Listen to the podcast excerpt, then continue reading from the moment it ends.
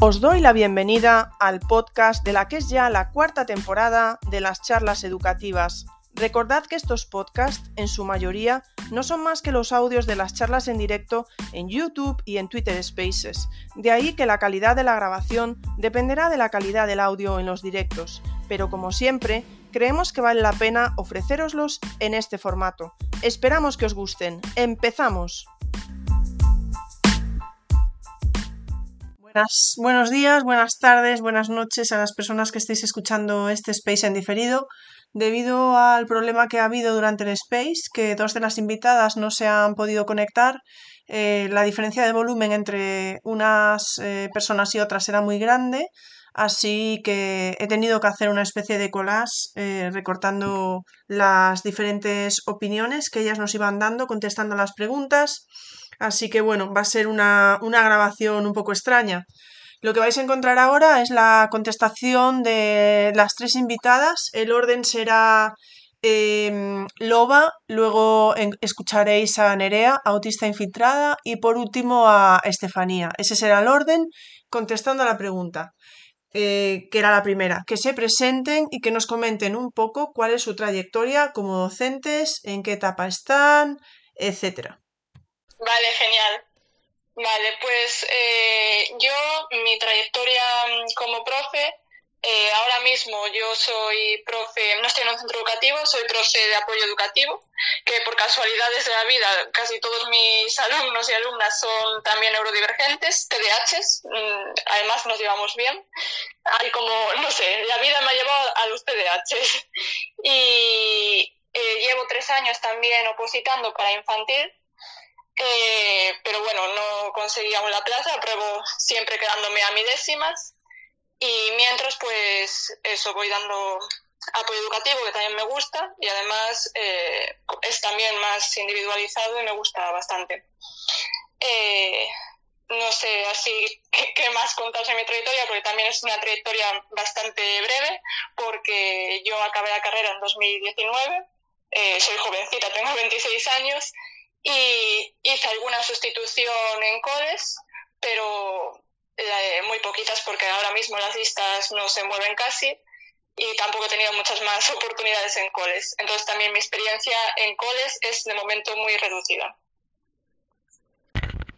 Hola, bueno, pues me sabe mal no haber estado en directo, ¿vale? He reiniciado el móvil, he reiniciado Twitter y no ha funcionado. Eh, yo soy autista infiltrada, me llamo Nerea y tengo dos hijas autistas y además yo también soy autista. Soy maestra de educación infantil, de, también de primaria, de inglés y como también estudié psicopedagogía, pues también tengo la, especialidad de educación especial. Ahora mismo pues estoy entre infantil y primaria porque soy la especialista de inglés y también bajo a hacer unas horitas a infantil, ¿vale? Bueno, pues os voy escuchando. Bueno, pues hola, ¿qué tal estáis? Perdonad que no estemos dentro del grupo. Bueno, yo por lo menos no he conseguido todavía entrar dentro del space. A ver si de aquí a un poco puedo, puedo conseguirlo. Bueno, pues me presento. Eh, soy Estefanía y bueno, soy profe, profe de primaria. Este año todavía estoy esperando alguna sustitución porque no estuve vacante ni nada, estoy todavía en lista de interinos, muy cerquita ya a las puertas. Estos dos años atrás sí que he estado dando clases como tutora durante todo, todo el curso bueno, y tengo, por supuesto, tengo autismo, tengo TEA y, bueno, también tengo TDAH y altas capacidades. Y nada, bueno, espero que, en este space pues podamos compartir muchas cosas y, podamos aprender entre todos. Vamos a pasar a la segunda pregunta, que es eh, preguntarles a nuestras invitadas por eh, su diagnóstico de autismo, cuándo llegó, si llegó tarde, qué supuso para ellas y que también nos hablen de su relación con el autismo. Si a veces se dice que pues unas madres lo supieron pues a través de sus hijos, llegó su diagnóstico después del de sus hijos, si tienen algún tipo algún otro tipo de diagnóstico, por supuesto siempre contándonos lo que ellas consideren oportuno.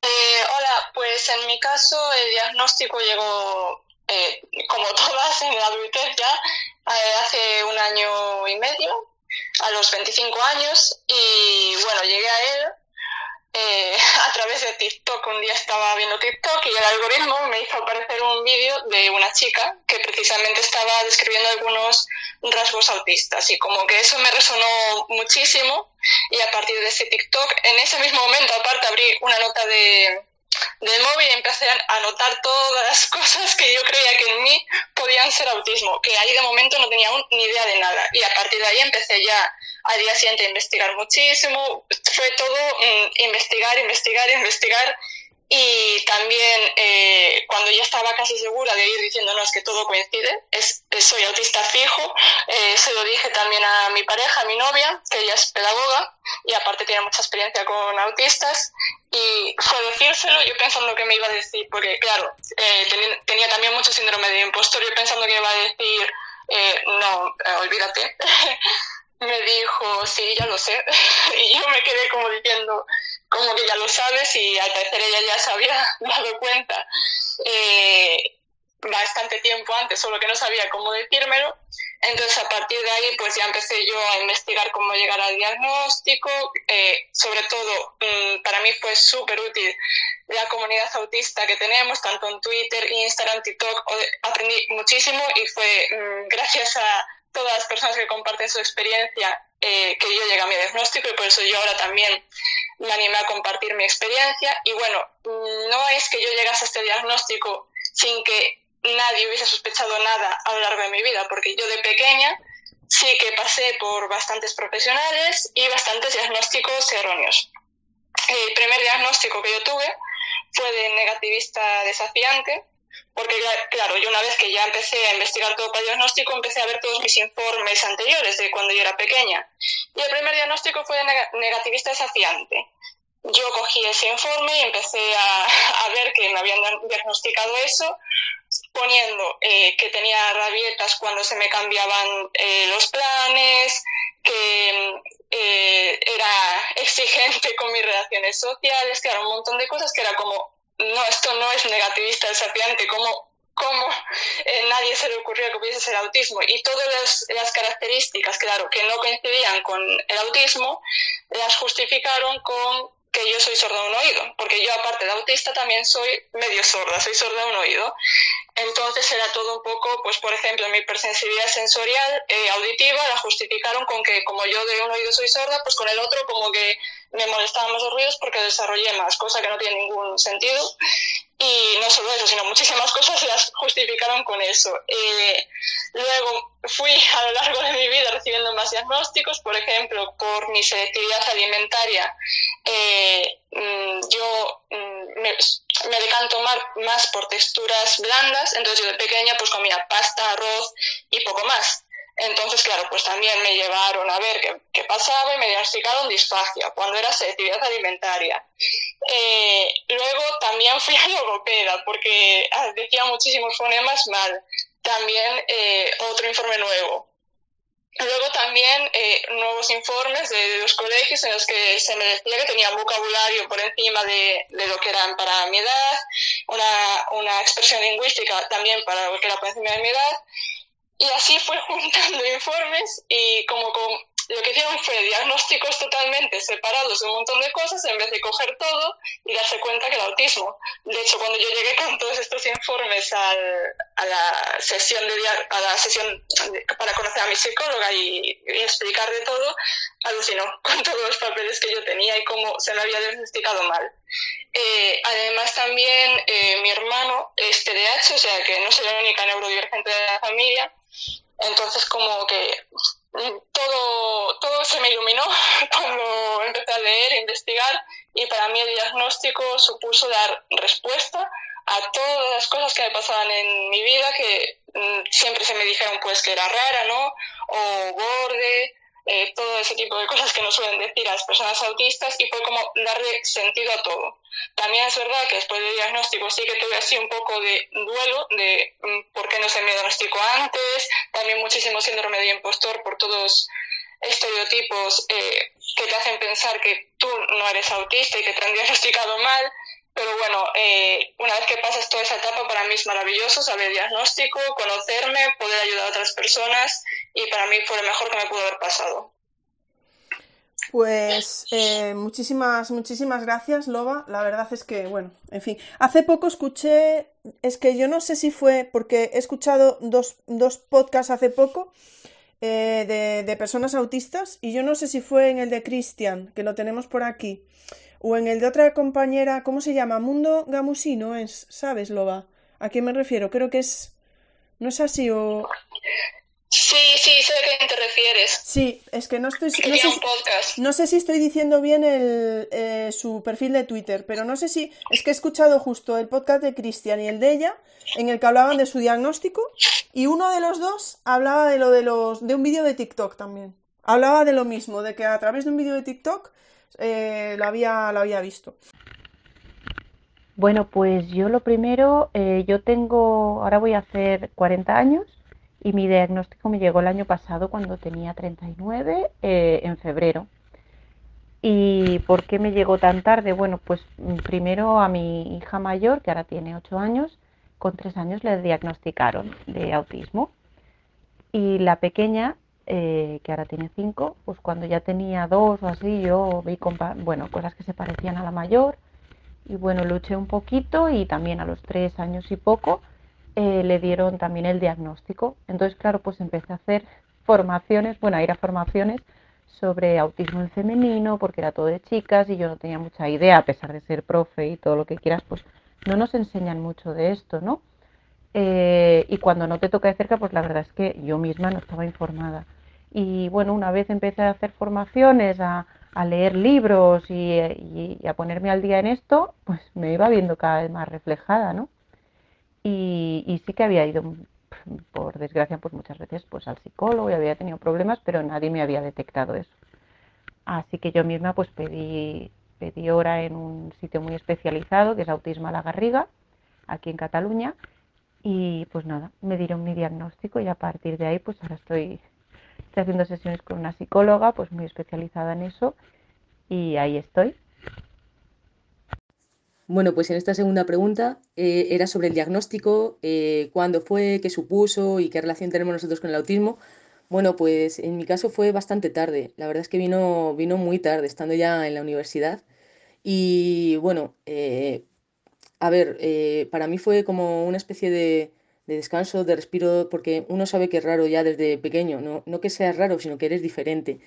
Y para mí, pues fue una cosa de decir, bueno, pues por lo menos ya eh, puedo identificar, o sea, es que me había identificada en muchas cosas cuando leía libros, cuando lo estaba dando en clase, cuando hablaban de ello, es que yo me había identificada en, muchas, en muchos casos.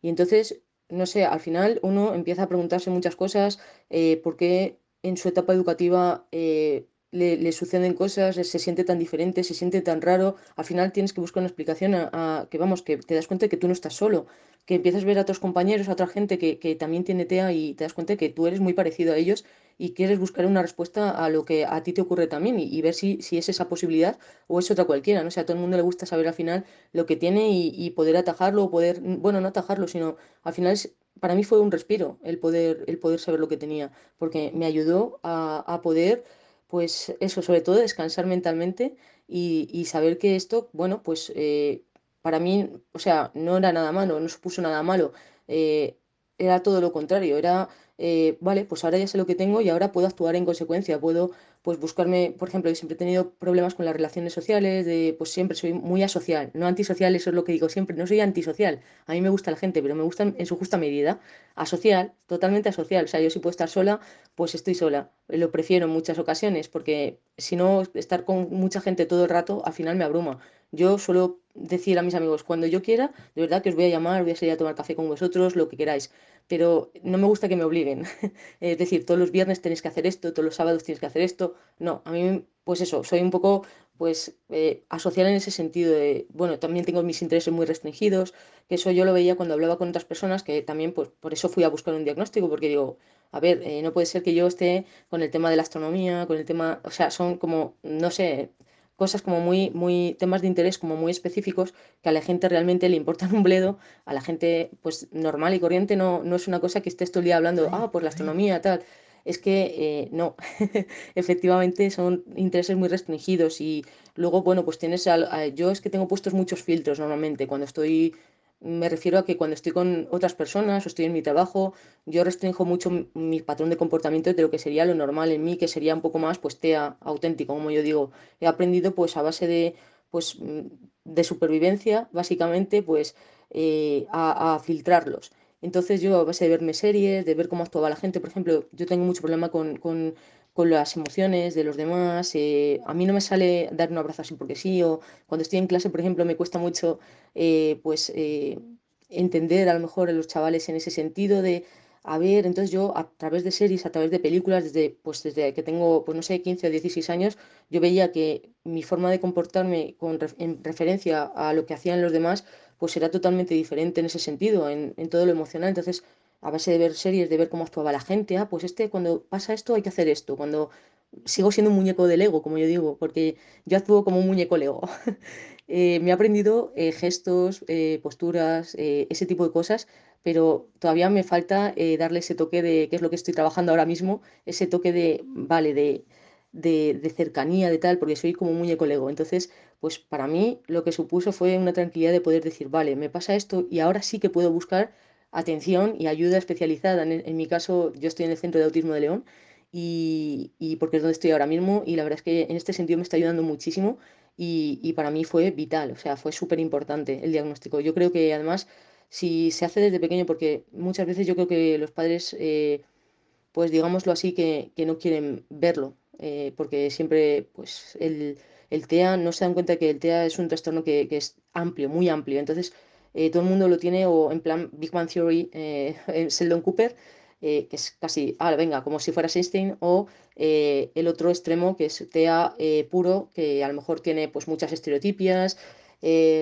muchos movimientos repetitivos, o no habla, bueno, ese tipo de cosas. Entonces no entienden que hay un término medio. Entonces cuando a un padre le intentan decir que su hijo tiene TEA, a lo mejor lo intenta meter, normalmente lo, lo intenta asociar o lo asocia, mejor dicho, no intenta, sino que lo asocia a esto último y, claro, es muy difícil que, bueno, pues que lo diagnostiquen si, si, o, que acepten ese diagnóstico como tal. Entonces yo creo que también, pues eso, yo creo que es muy importante que tengamos en cuenta que cuanto más pequeño se es, la atención temprana y todo esto es súper importante. En mi caso, yo creo que hubiera mejorado en muchos aspectos que, hoy en día tengo que, que me cuestan más, digamos así, por, pues me cuesta más aprender, digámoslo así. Pero bueno, eh, es lo que ha tocado y para mí eso, sobre todo que mi relación con el autismo es, muy buena, es comprensión, es, un aprendizaje constante y, eh, constantemente y, bueno, también superación, digámoslo así. Pasamos a la tercera pregunta en la que las invitadas nos dicen cómo fue su, su, experiencia durante su paso por el sistema educativo. Seguimos en el mismo orden. Primero escuchamos a Loba, luego a Nerea, autista infiltrada, y por último a Estefanía. Hola, se me escucha bien, ¿no? Sí, perfectamente. Vale, eh, yo antes de pasar a eso me gustaría hacer un inciso antes que comentamos lo de que llegamos al diagnóstico por TikTok y tú comentaste que bastante que justo escuchaste a otras dos personas que lo comentaron que muchas veces cuando decimos esto la gente se piensa que es ah vimos un TikTok y fin somos autistas no, que se entienda bien que detrás, a partir de un TikTok, hay un proceso posterior de mucha investigación, muchísima. Nada, solo era para dejar ese inciso porque a veces mm, como que nos quieren invalidar un poco los diagnósticos por eso. Y ahora pues ya voy a pasar a hablar de lo que, de lo que preguntabas sobre cómo fue todo nuestro paso ¿no? por, eh, por nuestra etapa educativa previa. Y bueno, yo eh, la primaria la hice en un cole que era de escolarización preferente de alumnado sordo, entonces había bastante alumnado sordo, porque como yo soy sordo no oído, pues acabé ahí. eh, entonces era un cole mixto. Y algo curioso es que, que yo ahora viéndolo mm, desde mi, ahora que soy consciente de que soy autista, es que yo eh, con quien más socializaba era con las personas sordas, los niños y niñas sordas que había, fuesen de mi clase o fuesen de otra. Con los de mi clase, que los oyentes, mm, no socializaba mucho, lo justo y necesario de compañeros y compañeras de clase. De hecho, aprendí lengua de signos yo sola, hablando con los sordos. Entonces, ahora, claro, encuentro mucho sentido porque sabiendo que soy autista, para mí me es mucho más cómodo comunicarme de una forma no verbal y eh, y además pues al comunicarme de una forma eh, pues no verbal eh, también hay unos espacios mucho más silenciosos y, es mucho más cómodo, claro, para, para mí, ahora que soy consciente, que un espacio de oyentes donde gritan, hablan todos a la vez, entonces me sentía obviamente mucho más cómoda.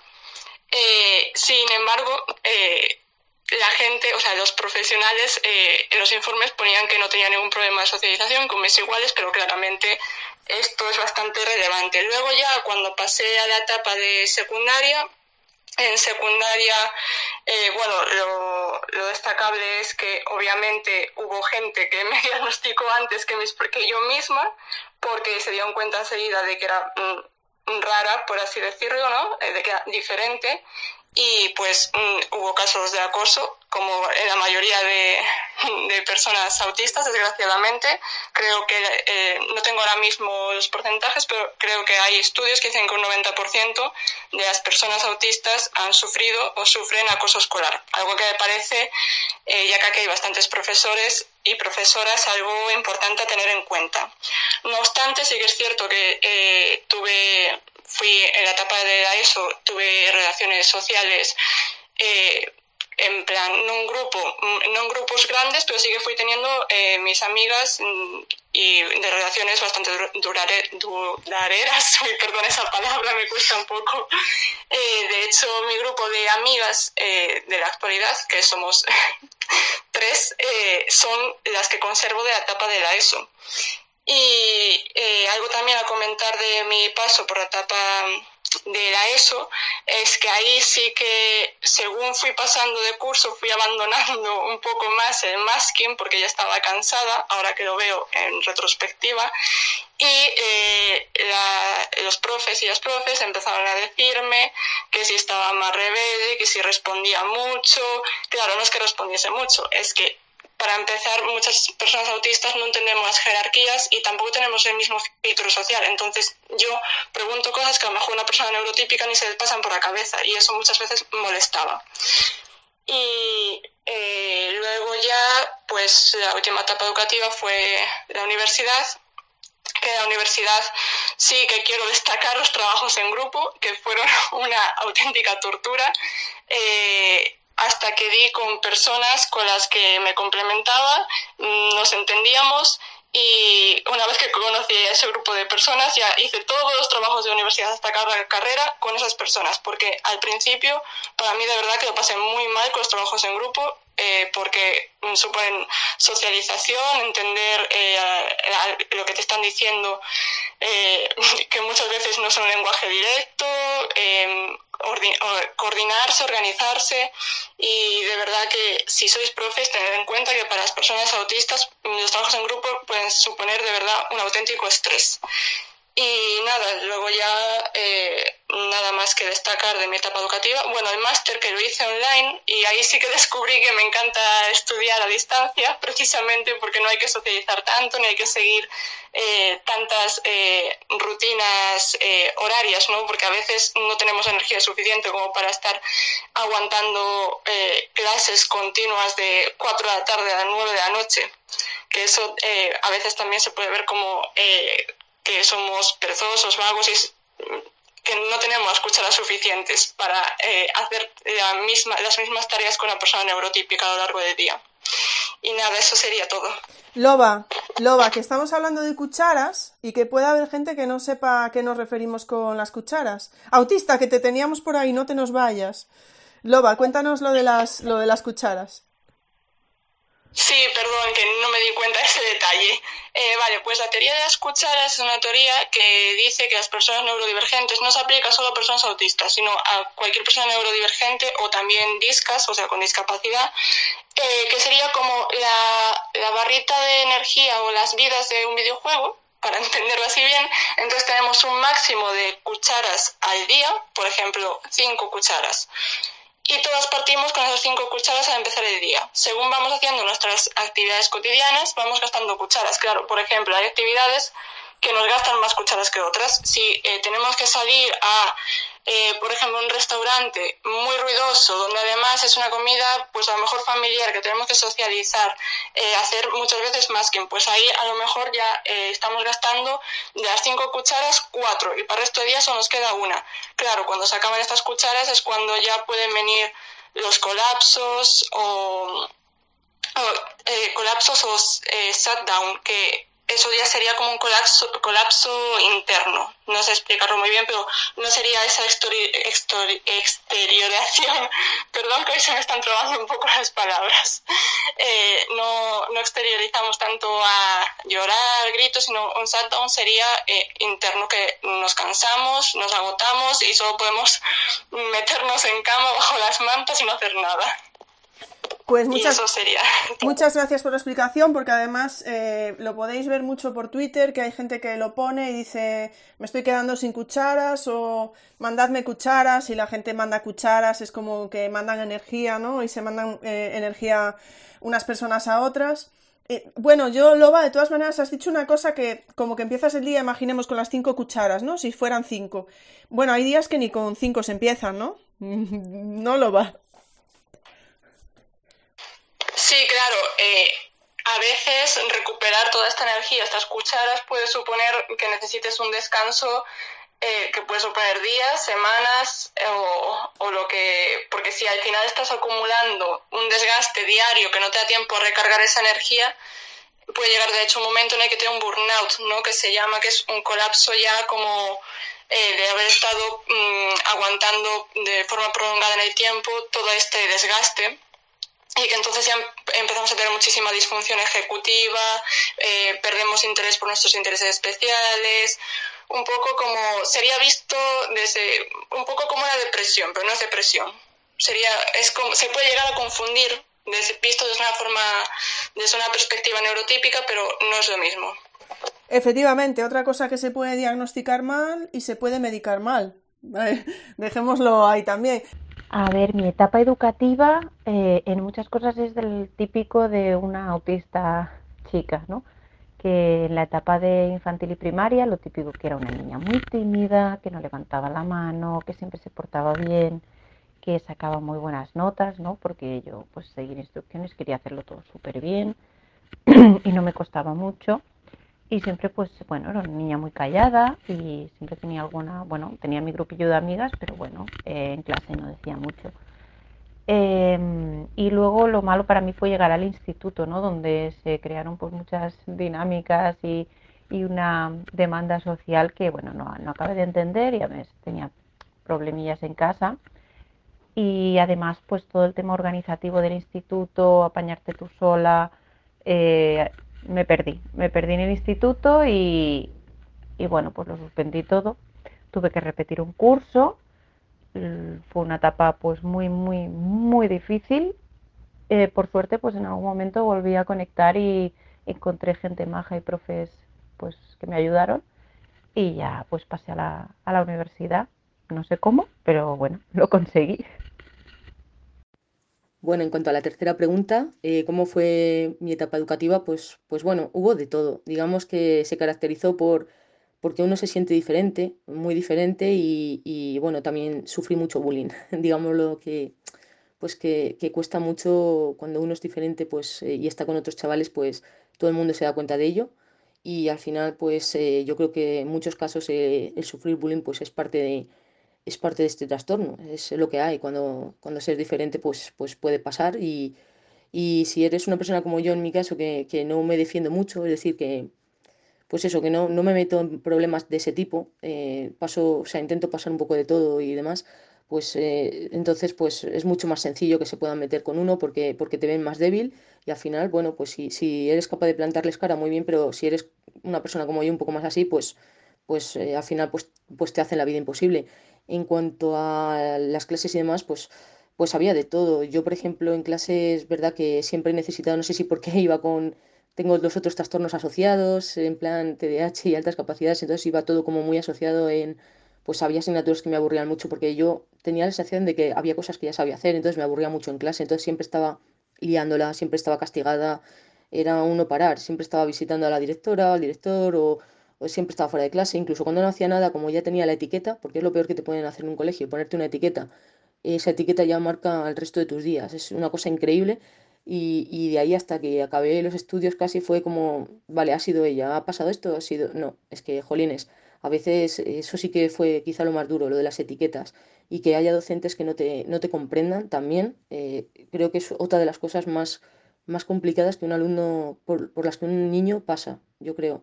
Por eso yo en mis clases siempre, eso, las etiquetas fuera. O sea, primero a mí prefiero que no me digan nada cuando empiezo en un cole, prefiero que no me digan nada de esa clase en, el sentido de que, quitando que tienes que saber ciertas cosas, obviamente, te tienes que leer informes y demás, pero prefiero que, bueno, pues eh, que los chavales, eh, o sea, prefiero conocerles yo, aun sabiendo que he leído cosas previamente, pero prefiero irles conociendo yo antes de ponerles una etiqueta, porque sé lo que marca una etiqueta a lo largo de, de tus años y muchos chavales lo único que necesitan es alguien que les comprenda y les escuche.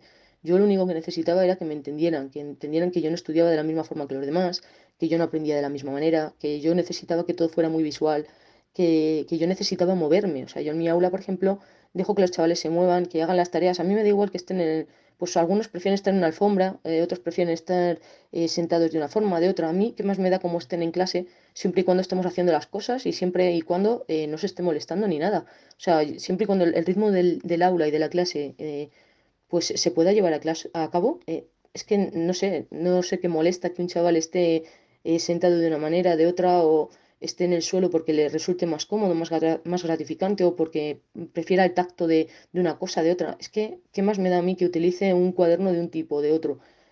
Es que no. Eh, entonces, creo que muchas veces es esa incomprensión la que, la que te dificulta tu día a día en el aula. O sea, a mí cuando era pequeña yo siempre veía eso, incomprensión. O sea, es, es, la palabra que resume toda, toda mi etapa educativa de incomprensión. Quitando algún docente, que es verdad que había profesores de los cuales guardo de verdad un gran recuerdo, el resto eh, es que dejaba mucho que desear. Se supone que somos docentes, que deberíamos entender un poco más al alumnado. Yo siempre digo que a los alumnos que son brillantes, son perfectos, que perfectos quiero que lo entendéis de esta manera, no, no en tono peyorativo, sino que serían los alumnos que todo el mundo querríamos tener en una aula. O sea, yo tendría, como ese tipo de alumnos, tendría 20 o 30 en una aula, porque son alumnos que yo siempre los llamo perfectos entre comillas, es decir, son alumnos que tú les dices algo, lo hacen, eh, siempre están dispuestos a, a ese tipo de alumnado me refiero, ¿vale? No quiero que suene tono peyorativo ni mucho menos, porque ese, ese tipo de alumnado que todo el mundo querría tener en un aula, pero no, la realidad es distinta. Entonces, creo que nuestro reto como docentes precisamente es ese, el llegar y ser capaces de llegar a todo tipo de alumnado. Y para mí los que suponen un reto y los que eso, los que me ponen a prueba como docente y para ver si valgo o no, si o no valgo para esto, son precisamente ese tipo de alumnos. O sea, los que, los que pues, tienen dificultades de aprendizaje, los que tienen pues, algún problema, que tengan síndrome de Down, que tengan, no sé, ceguera, sordera, ese tipo de alumnado TEA eh, mismamente. Es que ese tipo de alumnos son para los que los docentes estamos, mm, deberíamos estar preparados porque son ese tipo de alumnos los que necesitan salir adelante, a veces necesitan un refuerzo, necesitan un apoyo positivo, un, refuerzo positivo, unas palabras de cariño, de, venga, que lo estás consiguiendo, ves como sí que podías, es que de verdad que es que las cosas cambian mucho cuando, cuando se consigue eso. Entonces, mm, para mí es algo que, que eso, la, incomprensión y el bullying, o sea, el que la gente mirara para otro lado, que, se están dando cuenta de que, que, lo estás pasando mal, que la gente se mete contigo, porque solo por el mero hecho de, ser diferente, de, de no encajar en, en, sus, en sus cánones y, y, en su forma de ver las cosas, que eso sí, luego nunca me pudieron nunca me podían suspender, porque eso es lo que más, yo creo que lo que más les jorobaba, porque yo hacía exámenes de 10, entonces era imposible suspenderme porque estaba todo perfecto. Pero, pero, pero, y, y eso les, les, molestaba y te lo hacían ver, de cómo es posible que tú, jolín, pues porque te estoy diciendo que de verdad yo lo estoy haciendo, lo que pasa es que no, no te estás adaptando a mí, o sea, es que no, no me estás dejando moverme cuando necesito moverme, no me estás y, de verdad que se convierte en un sufrimiento. O sea, para mí fue como, Dios mío, menos mal que eso cuando ya estás en la universidad eh, cobra otro cáliz y, y, menos mal, porque es que de verdad la etapa educativa fue durilla. Y sobre todo eso, ahora parece que hay más concienciación, más sensibilización sobre todo este tipo de temas, de trastornos, de TEA, de TDAH, todo esto. Parece que poco a poco vamos entrando en esto, pero hace años, vamos, hace años, yo nací en el 91, entonces todavía era como algo muy incipiente, todavía no, no se daba mucho, bueno, pues las clases todavía no estaban preparadas, los docentes tampoco, y, bueno, pues se nota que, había mucho desconocimiento y, la gente no estaba preparada para ello. Entonces, bueno, yo solo pido a los demás profes que estén por aquí en el Space que por favor eh, intenten evitar todo tipo de etiquetas y que, lo más importante es eso, que comprendan, que, que, intenten comprender cada caso en particular, porque el TEA es un trastorno de verdad súper amplio, como su propia palabra dice, espectro. Entonces, que por favor que lo intenten, porque de verdad que somos, somos un cacho de pan. La verdad es que somos personas que, que, que damos mucho si se nos entiende, de verdad. Cuarto lugar, pregunto a las invitadas qué les hizo querer estudiar para ser docentes y si fue dura su etapa universitaria, algo que también ya nos habían comentado un poco en alguna de sus anteriores respuestas. Eh, pues en mi caso lo que me hizo estudiar para ser profe fue que estaba bastante cansada del sistema educativo, básicamente. Entonces, pues mm, dije, hay que cambiarlo, me voy a meter a profe para mm, que haya alguna profe decente. Eh, un poco buscando cambiar el sistema porque como en mi experiencia educativa había vivido tan malos profes y me parecía tan absurdo cómo estaba el sistema educativo en general, las metodologías, mm, no sé, nada, dije, me meto a profe porque yo tengo que, que ser una profe y cambiar esto. Y bueno, eh, poco a poco con la carrera también fui descubriendo que obviamente la educación ya me gustaba, pues si no, no me hubiese metido al profe, y los niños y niñas también, y poco a poco fui descubriendo pues mm, que me apasiona, eh, ahora mismo es un interés especial, eh, mm, investigo muchísimo sobre educación, sobre metodologías, sobre diversidad, sobre todo lo que tenga que ver con la educación, en especial me gusta mucho la, la educación libertaria, claro, por eso de, de querer cambiar el sistema, y, y bueno, eh, por comentar un poco de la etapa universitaria, aparte de lo de los trabajos en grupo, que ya comenté antes, que de verdad espero que algún día desaparezcan, porque aparte creo que realmente no aportan eh, nada. Eh, sé que muchas veces se piensa que fomentan el trabajo en equipo, el trabajo cooperativo, pero realmente se trabaja de forma individualizada, se junta todo y se entrega. entonces yo creo que deberían desaparecer los trabajos en grupo. Y eh, de la etapa universitaria para mí también fue duro eh, lo que comentaba antes, tener que aguantar eh, muchísimas clases que eran muy largas, a veces empezábamos a las 9 de la mañana y acabábamos a las 9 de la noche y sobre todo que muchísimas de estas clases las veía totalmente improductivas y que no aportaban nada. Bueno, esto creo que mm, lo comparte cualquier persona, sea autista o no sea autista, porque el sistema universitario, al menos aquí en España, yo creo que está bastante mal pensado porque la mayoría de las clases te ponen un PowerPoint y te leen lo del PowerPoint sin aportar nada que realmente interesante, porque yo todo lo que aprendí de educación no lo aprendí de la carrera. La carrera para mí fue más bien un trámite para conseguir el título y poder ejercer de profe, que es lo que yo quería, pero donde yo realmente aprendí fue de, de, mi interés de, de, aprender por mí misma. Entonces, eh, eso, a día de hoy sigo queriendo ser profe por la misma razón de cambiar el sistema y ahora tengo una razón nueva que es eh, precisamente intentar eh, que haya una atención a la diversidad mm, real que no está ocurriendo en la mayoría de centros educativos. Muchísimas, muchísimas gracias, Loba. Eh, me parece una intervención muy interesante y si no me equivoco, Fuiste tú antes la que también comentaste, eh, mm, corrígeme si me equivoco, em, y vale, se me ha ido lo que te iba a decir. Es que antes hiciste, eh, porque estoy con, todo a la vez, ¿no?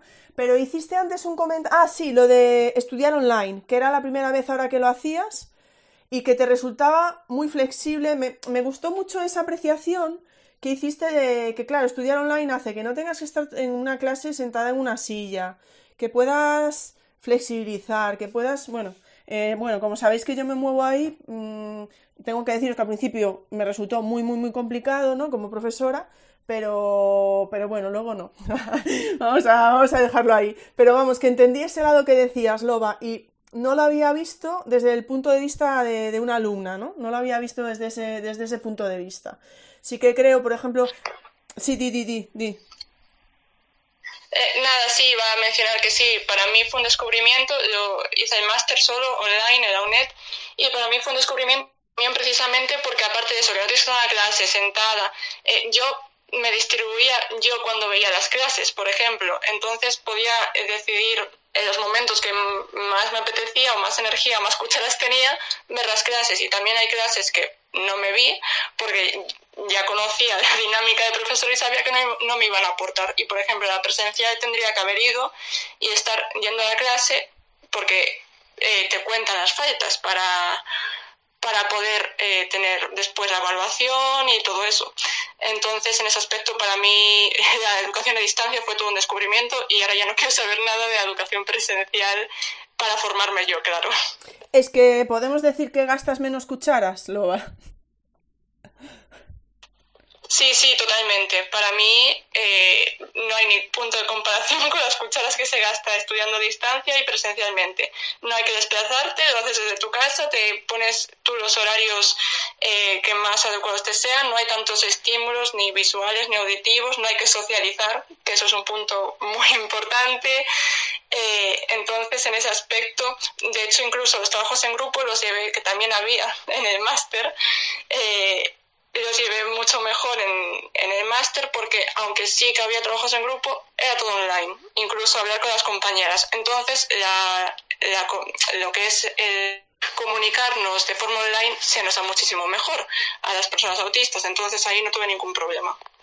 Bueno, sí, yo quiero decir también que ahora que estamos hablando mucho del diseño universal para el aprendizaje y todo esto, ¿no? Y estamos hablando pues que de una inclusión, de intentar buscar una inclusión real, pues el hecho de que a lo mejor el alumnado, sobre todo ya de ciertas edades, pues se le pueda dar la oportunidad de hacerlo en grupos o no, puede ser una opción, es decir, que no todos a lo mejor lo tengan que hacer del mismo modo, ya no solo cómo entregas la actividad o cómo la desarrollas, sino también el hecho de que la puedas hacer solo o no hacerla sola, o no hacerlo solo. Bueno, yo lo dejo ahí, no me voy a liar porque voy a dar paso a la respuesta grabada por WhatsApp de Nerea, la respuesta a esta, a esta, cuarta, a esta cuarta pregunta de por qué se hizo docente, que me pareció muy interesante lo que ha dicho Loba, ¿no? Me hice, me hice docente pues un poco pues para mejorar la educación que yo no había tenido de esa manera, ¿no? Entonces por eso esta pregunta venía por ahí, ¿no? Si habíais tenido ese tipo de, de bueno, de planteamiento. Vamos a ver lo que nos dice, lo que nos dice Nerea. A ver, yo la verdad es que me pasé, como repetí un curso de, del instituto, me pasé tiempo que no sabía qué iba a hacer, porque además en esa época tan terrible eh, estuve en depresión, iba al psicólogo, me daban pastillas, bueno, yo pensaba que, que no podría hacer nada con mi vida, que es lo que a veces pues pasa.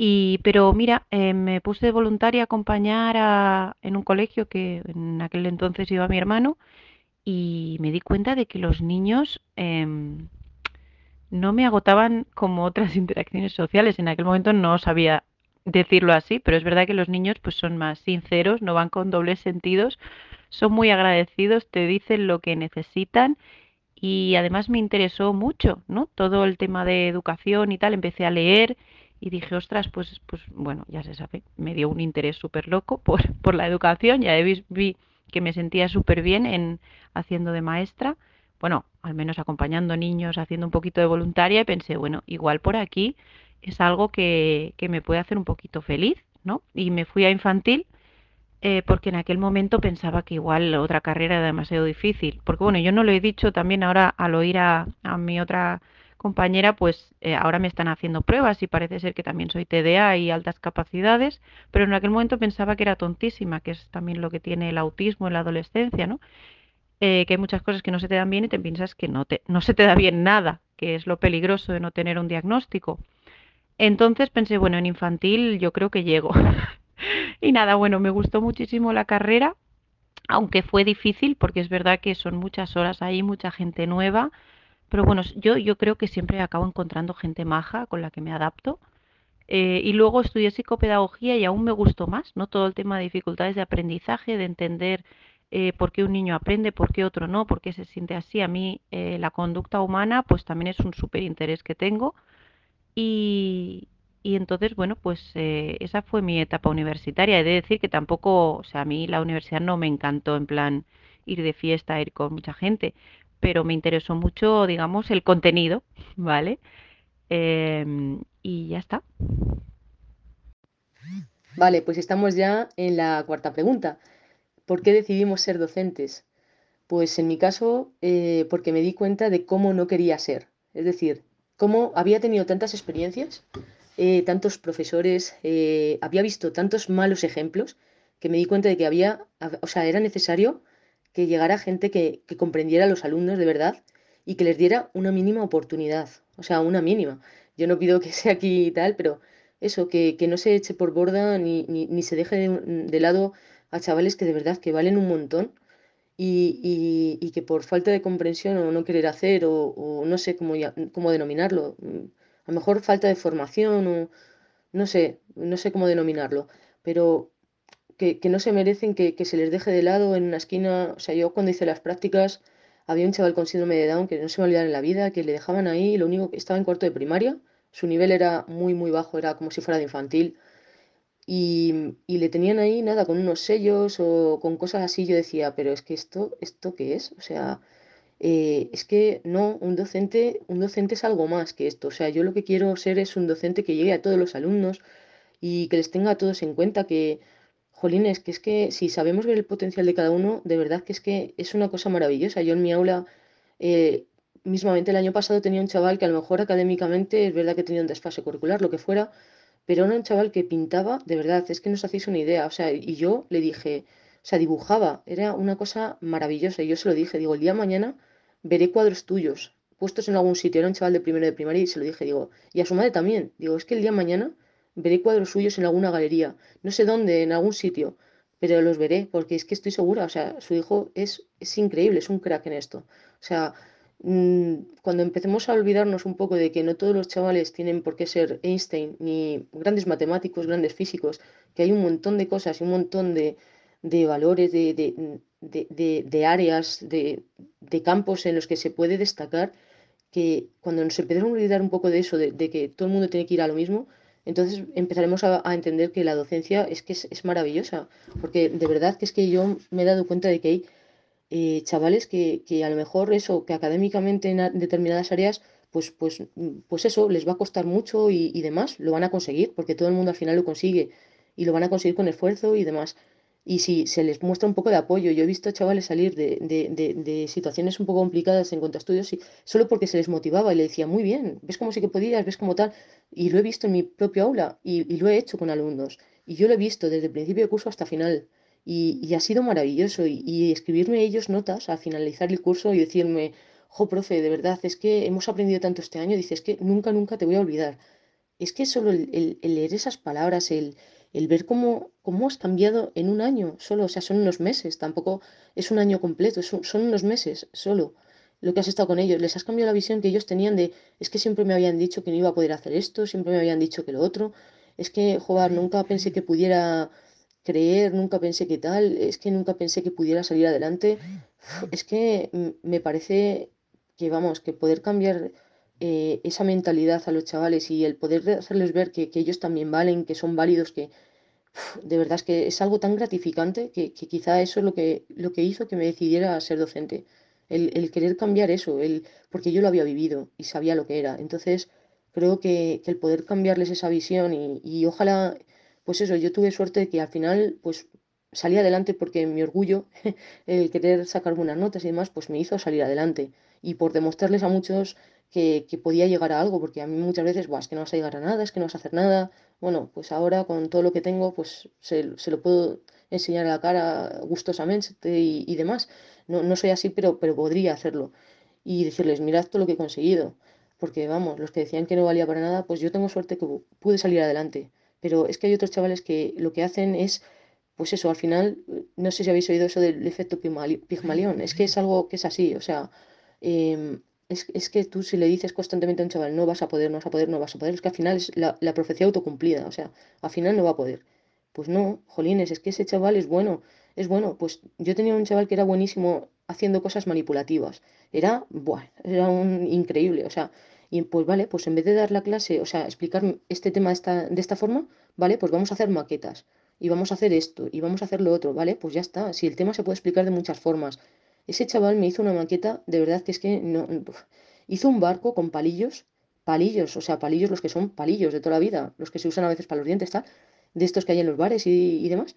Pues hizo con más de mil palillos, uno a uno, un chaval de tercero de primaria, un barco entero para luego mm, hacer una maqueta y hablarme del petróleo y demás, de energías pues que eran no renovables, todo esto.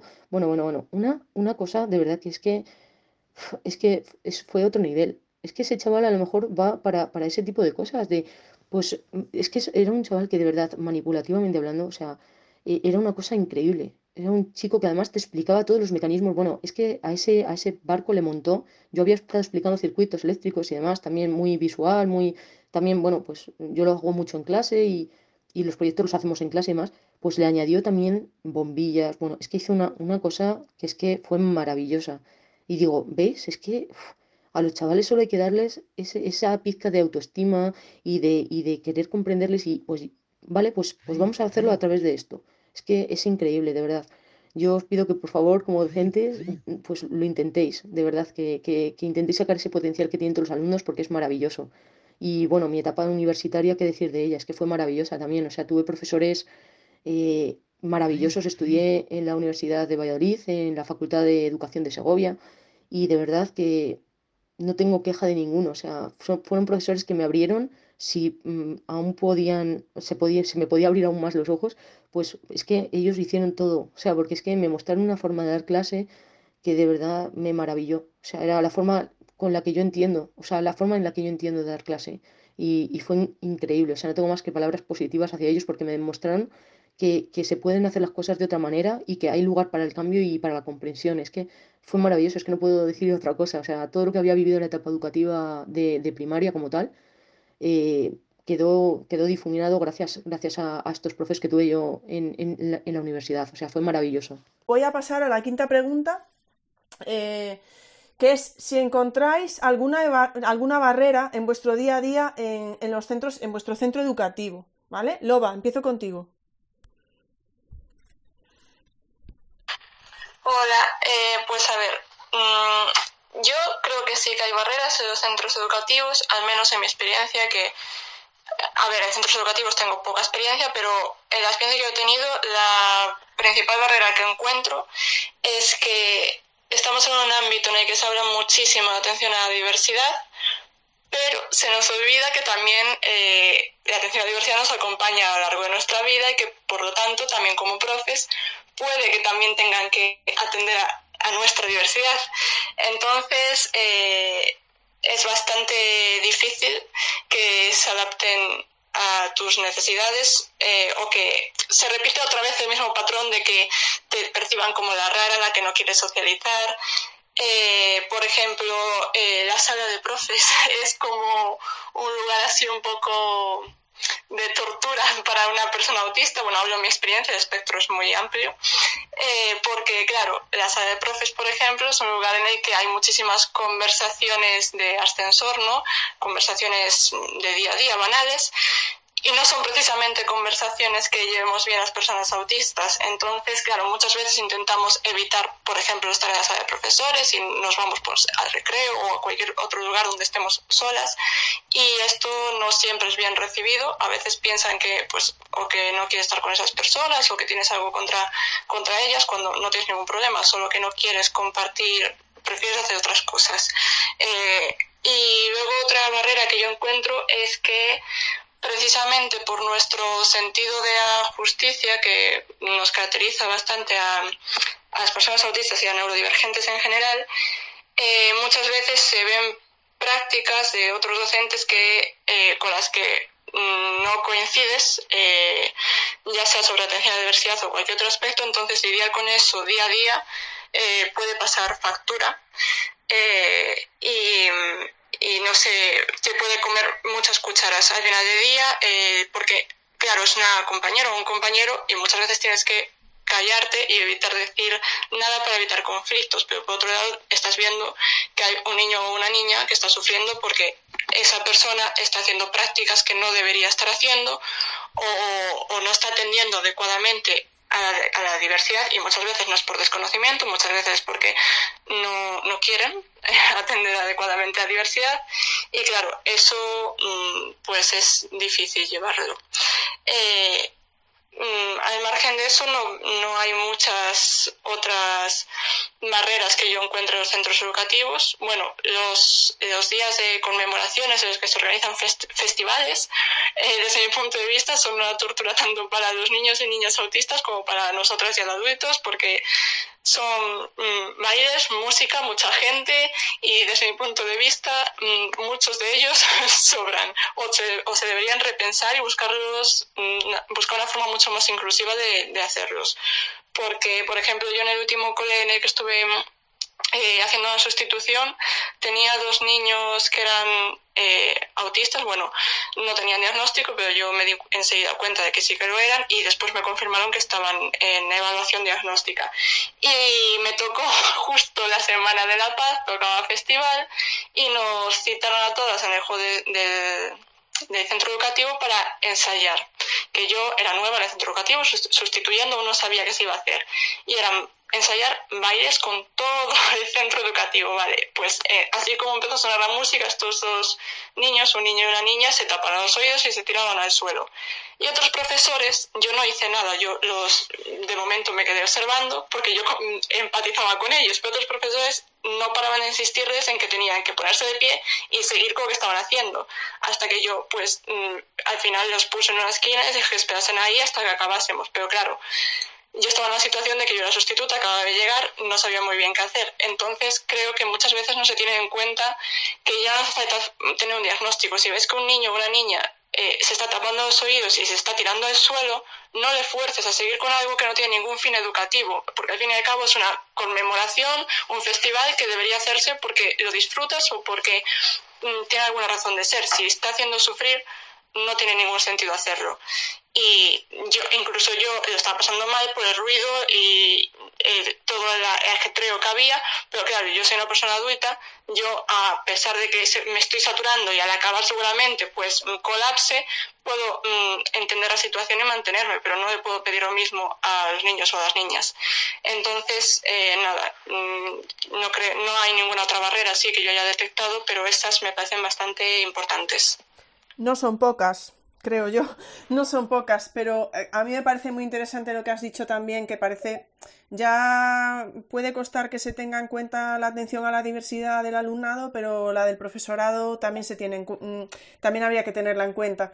Y no siempre eh, habíamos tenido un space anterior donde hablábamos, creo que lo titulábamos docentes diversos o diversidad docente o algo así, o mm, algo así que estuvo Krautista en ese space y fue hace algún tiempo ya. Y algo que, salía es que no todo el mundo en el trabajo tiene por qué contar si tiene algún tipo de, bueno, pues eh, de, enfermedad, porque en ese momento también en, ese space no era solo de autismo, ¿no? Entonces había pues compañeros que sí que tenían algún tipo de enfermedad, eh, luego por supuesto el autismo, que no es una enfermedad, ¿vale? No lo estaba metiendo ahí, pero es decir, que puede haber un docente que esté enfermo, que tenga algún tipo de condición, como pueda ser el autismo, y no lo cuenten.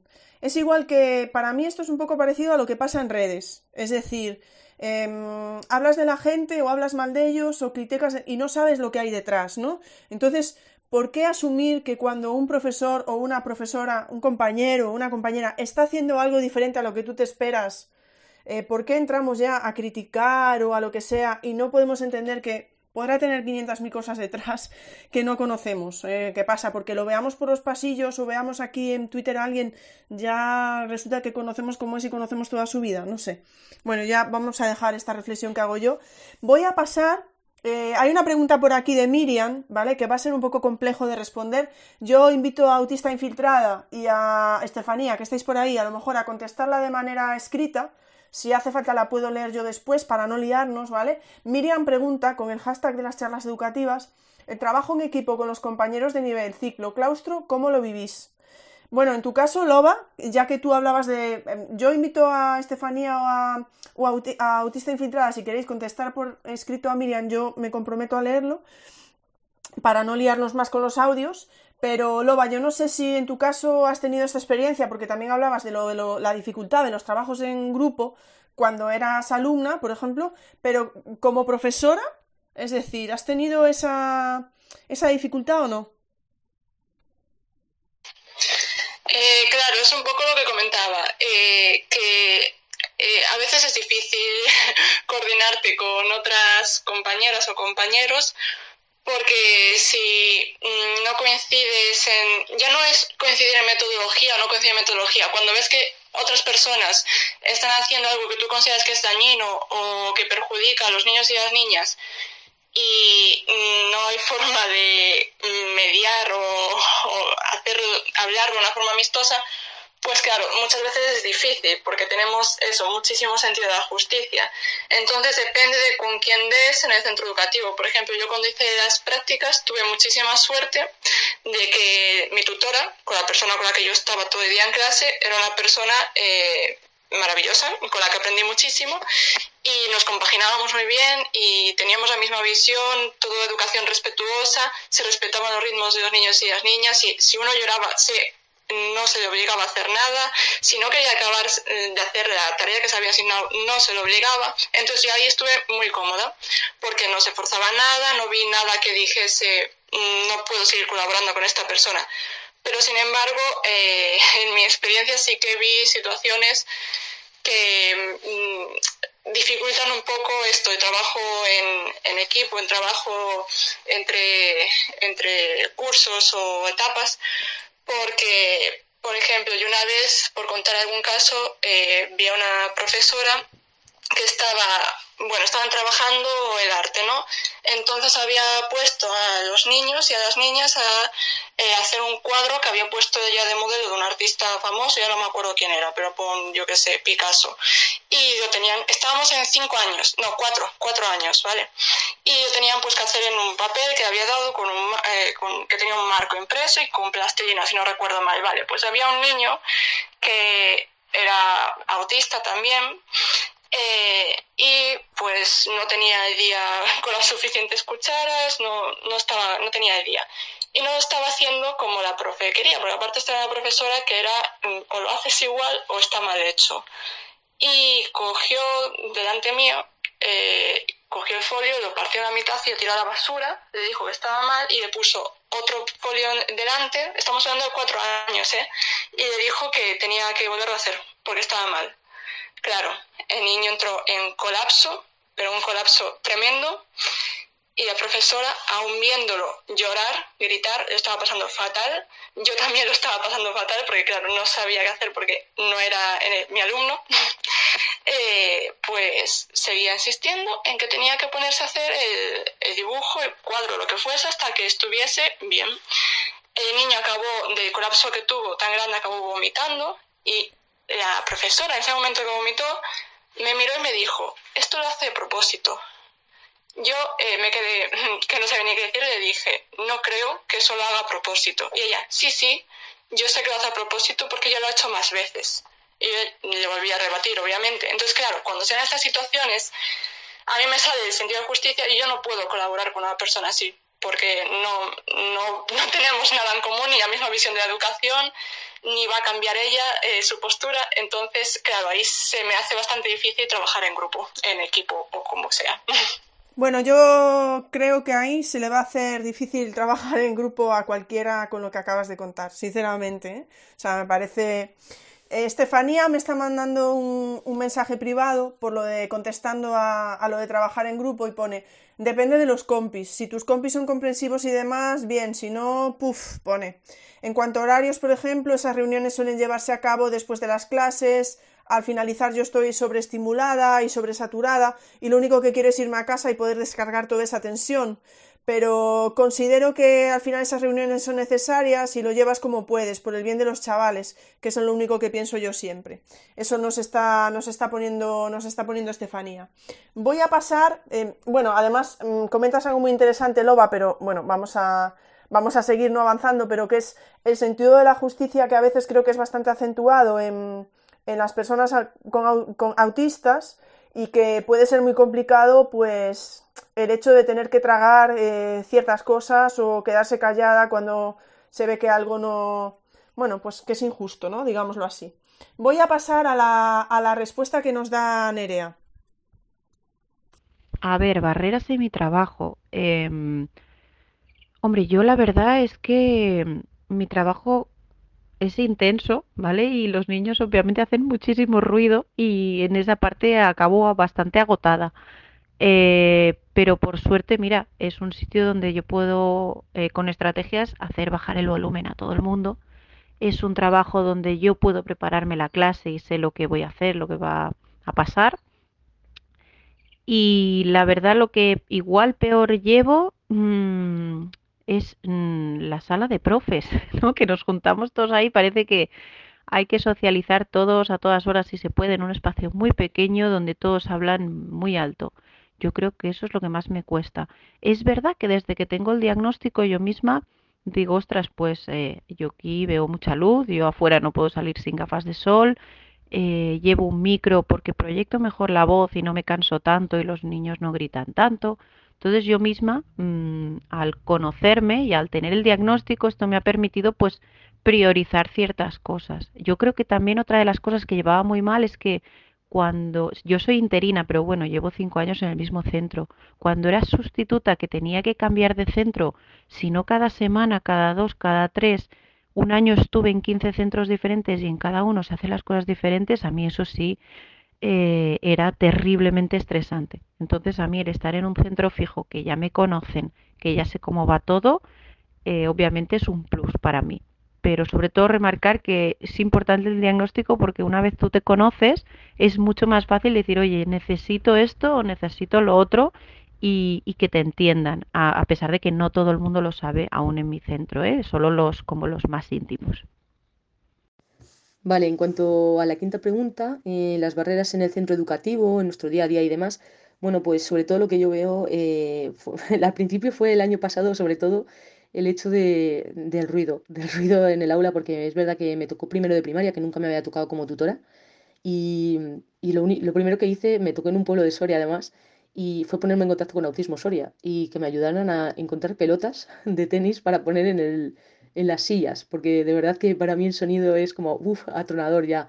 Y, y bueno, eh, eh, la verdad es que... Eh, eh, quizá fue lo, que peor llevé. Y luego eh, también el hecho de que a veces la gente al principio, si no te conoce, porque yo desde el principio a mí me preguntan, bueno, no te preguntan nada, pero eh, te dicen, bueno, este chaval tiene TEA además y hay que trabajar. Digo, sí, sí, no te preocupes que yo también tengo TEA y entonces ya, bueno, lo das un poco a conocer y dices, bueno, no, no te preocupes que sí que sé, sé más o menos lo que es, lo que, cómo hay que tratar a este tipo de alumnado y demás porque, porque yo lo tengo, entonces al final es como, bueno, pues no sé, nos entendemos muy bien entre nosotros y, y demás. Y, y bueno, eh, sobre todo eh, la gente que no lo sabía, porque había profes que todavía no lo sabían, solo lo sabían algunos, pues eh, sobre todo por el tema de los chats de grupos de estos de WhatsApp, porque os vais a reír, pero si no lo decía, cuando me metieron en un grupo de WhatsApp podía haber mm, lugar a que la gente pusiera a lo mejor comentarios en plan de, anda, pues mañana podíamos ir vestidos de tal. Entonces eh, yo preguntaba, eh, ¿esto va en serio? Porque lo mismo mañana aparezco vestida de esto en clase, o sea, eh, seguro que alguno está gozando una sonrisa, pero es que es verdad, o sea, a mí si no se me dicen algunas cosas así, por ejemplo, ahora estoy en León, pero yo soy de Segovia, entonces hay dichos en Segovia que, que ya los conozco, pero aquí en León a lo mejor no, o en Soria el año pasado que no conocía, entonces digo, es que algunos hasta me los creo, de verdad, o sea, es que no sé qué, no sé qué, y yo, ah, pero eso tal pues te quedas así como diciendo, Dios mío, ¿sabes? O sea, quedas un poco pardillo. Y, claro, no era plan tampoco. Entonces digo, bueno, chicos, sobre todo cuando usís sarcasmo, ironías, eh, que no conozca, pues, pues por lo menos eh, que sepáis que esto, que por favor, eh, si os digo alguna cosa así en plan de, ¿qué? O me veis con cara de póker, pues que, que sepáis el por qué, más que nada. O eh, sobre todo cuando eh, querían, pues, no sé, socializar en el recreo, porque, pues eso, normalmente, como todos los docentes, pues nos vamos turnando en, pues, los recreos. Eh, yo cuando no tenía recreo prefería estar sola en el aula, es como, era como mi momento de relax, porque normalmente eso, tanto ruido, tanto jaleo, tanta incertidumbre, o sea, para mí la docencia es verdad que tiene una incertidumbre tremenda, que es todo lo contrario a lo que somos los TEAs estructurados y organizados, planificados, tal. No, pues aquí es todo lo contrario. Entonces ya de por sí a mí eso me genera un cierto estrés. Entonces los, las horas de recreo para mí son como, hoy no me toca recreo, qué bien paz y calma interior. es como el meme ese de la tortuga de, ay, por fin calma, ay, finalmente calma y, tranquilidad. Pues es que para mí de verdad eh, era así, es por fin. Y, y claro, había profes a lo mejor que si no lo sabían, pues te miraban así como un poco raro, siempre como, qué rara es, qué rara tal. Y, jolín, eso sí que lo cambiaría. Que por favor intentéis no juzgar a otros compañeros cuando hacen eso de no quiero, no quiero socializar si no, me, si no es obligatorio. Es decir, si me toca la hora del recreo y tal, por supuesto que yo tengo mis 200 filtros puestos y entonces yo socializo y demás. Pero si ese día no me toca y por lo que sea no me apetece ir a tomar un café o lo que sea, jolín, por favor, que no todo el mundo te, clasifique y te etiquete ya como el raro del grupo, porque no, ¿eh? Que no es así. Es, es, vamos, que además si me lo dicen de primeras y me lo preguntas, se lo voy a decir. Digo, mira, pues no voy a tomar el café por este motivo. Tengo TEA y es el, el único momento que tengo de respiro. Así que, por favor, o sea, gracias. Y nada, solo eso. Eh, las barreras que puedes encontrar en tu día a día son esas, que hay mucha incertidumbre y demás, pero bueno, al final entre los compis y demás siempre hay gente que te, que te apoya, te ayuda y, y, solucionado, o sea, no hay problema. Pues muchísimas gracias. Eh, la, bueno, es que a mí me, está, me están encantando las aportaciones y me está dando mucha rabia que tengan que ser así. Solo espero de verdad que, que, las, que, las, estáis, que las estéis siguiendo bien. Y ahora veremos también, veré luego cómo quedan para, para el podcast. Vamos con la sexta pregunta. Eh, que es, ¿qué os aporta? Bueno, la habéis estado contestando un poquillo, ¿no? Pero, ¿qué os aporta el autismo a vuestra labor diaria como docentes? Loa. Eh, sí, yo antes quería comentar que comentaste de ser interino o sustituta siendo autista, que sí opino que es un estrés, también porque cuando te llaman para una sustitución te avisan con 24 horas de antelación mínimo. Normalmente suelen ser esas 24 horas. Entonces, claro, de repente te encuentras a 24 horas entrar a tu centro educativo que no sabes ni dónde está aún, ni cuál es, ni conoces a nadie. Entonces, claro, teniendo en cuenta que nos gusta la anticipación, pues es bastante estresante toda esa incertidumbre. Pero bueno, es parte de, de ser profe también.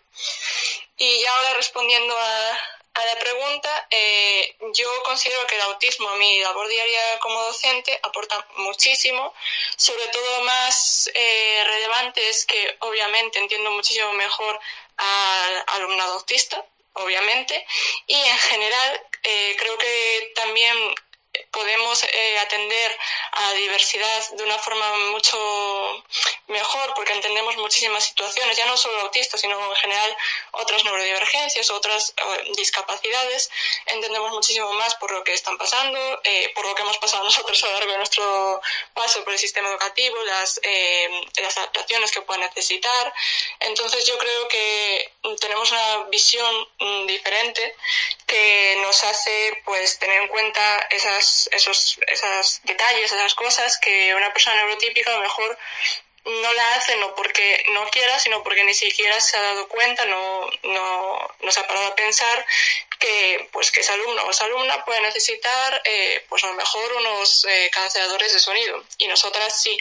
Entonces creo que es una de las cosas que más me aporta. Bueno, también el autismo me aporta mucho a mi labor docente. Eh, que precisamente por ser autista tengo intereses especiales y eh, la educación se ha, convertido en uno de ellos, aparte del autismo. Entonces, claro, también, pues gracias a ese superinterés eh, aprendo muchísimo sobre educación y estoy siempre investigando y mm, sé muchísimo más de, lo que aprendí, obviamente, con la carrera que mm, de lo que podría haber aprendido solo con la carrera, que no fue mucho, la verdad. Y eso, mm, básicamente eso. A ver, yo escucho a Loba y yo solo voy a decir eh, una, cosa, ¿eh? Pon en tu vida una profe autista. O sea, yo lo tengo clarísimo ya, pero vamos, o sea, escuchándolas, yo solo digo, pon en tu vida una profe autista y ojalá tengas la suerte de que te cruces con una, porque me parece, me parece una maravilla, de verdad, mm, os lo juro. Voy a pasar a, a la respuesta de Nerea directamente, ¿vale? A ver si no toco nada y sigue todo bien. Vamos allá. Pues mira, eh, siempre digo que desde que mis hijas tienen el diagnóstico he ido aprendiendo tanto de autismo y yo también lo tengo, eh, veo autistas por todas partes, ¿no? que, a ver, una vez sabes reconocer eh, señales de, de autismo, ¿no? Rasgos, los vas viendo y no solo los que, como dice todo el mundo, pero este no molesta, ¿no? Bueno, los, no hace falta que sean solo los, los conductuales, los que molestan, los que no se pueden sentar, sino que voy viendo cosas más sutiles y yo creo que esto es súper importante, ¿no? Porque el pobre que no molesta, que solo está sufriendo él o ella, em, pues también es importante eh, que se detecte y, y, y, se puedan responder a sus necesidades y yo creo que esto al ser autista eh, quizás tenga una, bueno, una manera de verlo que otra gente le cuesta más de ver. Y también me puedo poner más en su piel y pensar, ostras, pues yo qué sé, cuando todo el mundo decía que una niña no podía llevar cascos porque se tenía que acostumbrar, pues intenté hacerle ver a todo el mundo y decir, bueno, esto es como decir que no se ponga gafas, que ya se acostumbrará a ver mal, ¿no? Pues si la criatura lo, lo necesita, pues vamos a ayudarle. E intento desde dentro dar como otra visión del autismo, además, más de positivo, más, más de que no hay que cambiar a la criatura, sino que hay que pues darle respuesta a lo que necesita, igual que haces con los demás, con todos. Quiero decir que si teníamos, tuviéramos un niño con silla de ruedas, intentaríamos que hubiera ascensor o rampas, pues un poquito lo mismo, ¿no? Y yo creo que eso es lo poquito, al menos que, que espero poder aportar. No sé si lo hago, pero lo intento cada día un poquito. Y bueno, la sexta pregunta, nada, va a ser muy cortita porque es ¿qué aporta mi labor docente el tener autismo, no? Eh, pues el tener TEA, pues ya lo he comentado antes en la, en la, en la cuarta, el por qué quería ser docente, pues precisamente eh, a mi labor docente lo que le aporta es, em, pues eso, la comprensión y el saber preparar materiales para cada uno de los chavales o para... Bueno, yo eso, intento preparar siempre materiales muy manipulativos. Como no me gustan las etiquetas y que se vean que, que hay chavales a los que les das un material u otro tal, pues lo que hago siempre es preparar el mismo material para todos, porque visualmente al final todos los chavales lo necesitan. Con lo cual, pues hago, en vez de un llavero de mm, palabras, pues hago, eh, que son como llaveros de flashcards así en pequeñito para cada uno, pues en vez de hacerlo para uno, lo hago para toda la clase. Entonces ya no hay distinción. O sea, lo que me ha ayudado es que eh, me ayuda sobre todo a atender a la diversidad. Es decir, como yo ya lo he vivido y sé lo que es, eh, me ayuda mucho a saber lo que mis alumnos necesitan y, y cuándo y cómo lo necesitan. Eso me ayuda. Y a comprender muchas situaciones. Yo he tenido chavales que a lo mejor pues tenían TEA y a lo mejor pasabas por su lado y te daban una patada. Bueno, pues yo lo entiendo. A lo mejor otro profesor se pone ahí a gritar, ¿y por qué me has hecho esto? ¿Y por qué tal? Y yo lo entiendo. Es un chaval que a lo mejor en ese momento, pero yo le decía, ¿pero por qué me has hecho esto? Si yo no te he hecho nada a ti y tal. Entonces lo hacía con un tono un poco más, pues, pues, pues eh, es que lo entiendo, lo entiendo, porque, porque en ese momento a lo mejor pues le ha salido eso. Y hay otros docentes que a lo mejor no lo entienden. O conductas que a lo mejor no entienden. Yo las entiendo, que necesiten desfogar, que necesiten tal, o que tengan ecolalias, que es otra vez, pues, mm, eh, repetir palabras o frases de otras personas, tal. Eh, otros profesores a lo mejor dicen, ¿te puedes callar de una vez? Yo al revés, yo entiendo, entiendo que sea así y ya está. Entonces a mí me da, quizá tengo suerte y y, esa paciencia, esa comprensión, se podría decir, y demás, pues, pues es lo que me ayuda atender a la diversidad de una forma fantástica y maravillosa. Bueno, eh, Estefanía, dices que tienes suerte, pero yo creo que ahí también la suerte la tiene tu alumnado, porque bueno, yo todo lo que estáis diciendo me parece, me parece una auténtica, una auténtica maravilla, la verdad. Y además, antes estaba por aquí, que debe seguir por ahí Quique, y creo que Quique lo que está escuchando por aquí, porque siempre estamos con lo del DUA, el diseño universal y tal, lo que acabas de decir ahora mismo, Estefanía, es eh, tal cual, ¿no? Lo que se debería intentar, intentar hacer, lo que has dicho, pues hacemos la misma actividad para todos, no para, bueno, no sé, a mí me, me ha encantado todo lo que estáis diciendo, de verdad me está encantando. Vamos con la séptima pregunta, que teníamos ocho y ahí está claro que se está perdiendo mucho la interacción, eh, autista infiltrada, Nerea, Estefanía, si queréis ponerme algo por escrito en el grupo que queréis que diga o tal, después ponedmelo. También es verdad que estáis poniendo comentarios con el hashtag de las charlas educativas. No estáis poniendo demasiados, creo que lo estáis haciendo por mí, también os lo agradezco, porque está siendo un space muy complicado. Entonces sé que a lo mejor tenéis preguntas y tal y que no las estáis haciendo por eso, pero sí que podéis dejar comentarios porque yo estoy segura de que nuestras tres invitadas luego se pueden pasar por el hashtag de las charlas educativas y echarán un ojo. Y además, o sea, aquí no hay ni vuelta de hoja. Estas tres, estas tres docentes, estas tres autistas, tienen que venir otro día y tenemos que volver a hacerlo. Eso ya tiene que quedar, pero vamos, mm, clarinete, como digo yo. Vamos, que eso es muy antiguo, ¿eh? Ya, pero ahí se deja ver mi edad. Vamos con, con la séptima pregunta eh, quería preguntaros, y algo habéis estado adelantando también, si os habéis formado de alguna forma específica en atención a la diversidad o en autismo. Esta pregunta parece retórica, ya no sé. Eh, Loba.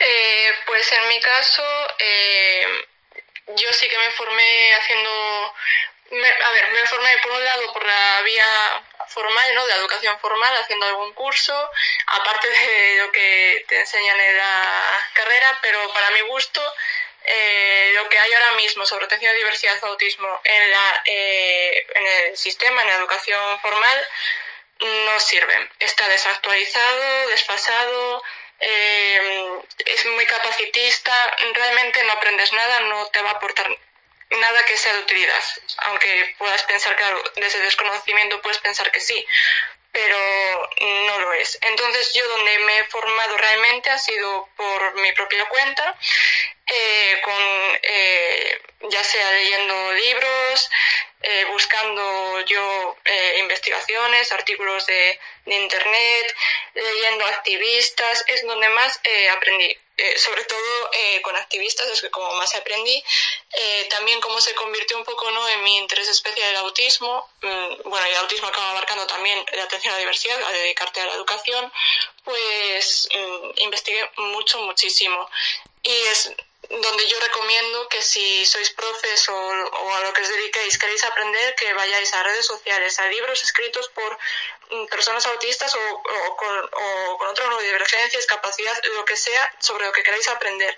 A que vayáis a fuentes en primera persona, porque de verdad que lo que hay eh, poco a poco se está cambiando, pero lo que hay ahora mismo dentro de lo que es el sistema educativo, de educación formal, desde mi punto de vista, no sirve para nada. Espero que en un futuro cambie y que poco a poco también se vaya cambiando los eh, programas de formación, tanto de las universidades como de otros itinerarios formativos, pero en la actualidad no es así. Pues muchísimas gracias, Loba. Bueno, pues por lo menos aquí, desde las charlas educativas, es lo que estamos intentando, ¿no? Que todo el claustro virtual que se mueve por aquí, que está, pues son compañeros y compañeras docentes que bueno, que están muy comprometidos, la verdad, la gente que, que, está aquí ahora mismo, ¿no? Y la que forma parte del claustro virtual son docentes por sí ya, con, con, un gran compromiso con la educación y con la atención a la diversidad. Y dije yo, bueno, pero es que tiene que conocer a la comunidad autista porque es la mejor manera de, de aprender sobre autismo, ¿no? Entonces, pues, desde luego, desde aquí también, también lo estamos intentando. Y vamos con la respuesta de Nerea. A ver, yo de formación en autismo he hecho bastante, lo que pasa que mmm, alguna formación la he visto un poco ya anticuada y que no, que casi que leyendo yo libros, eh, no digo que sepa más, pero que bueno, que hay conceptos que, que ya han pasado, ¿no? Eh, que si terapia SABA o Denver o cosas muy conductuales. Sí que he hecho formaciones en el centro donde van mis hijas, a, en Teamar se llama el centro donde van, y ahí hacen formaciones mmm, muy chulas y ahí sí que vi que estaban un poquito más actualizados. Ahora ya casi que colaboro con ellos en, en, hacer las formaciones.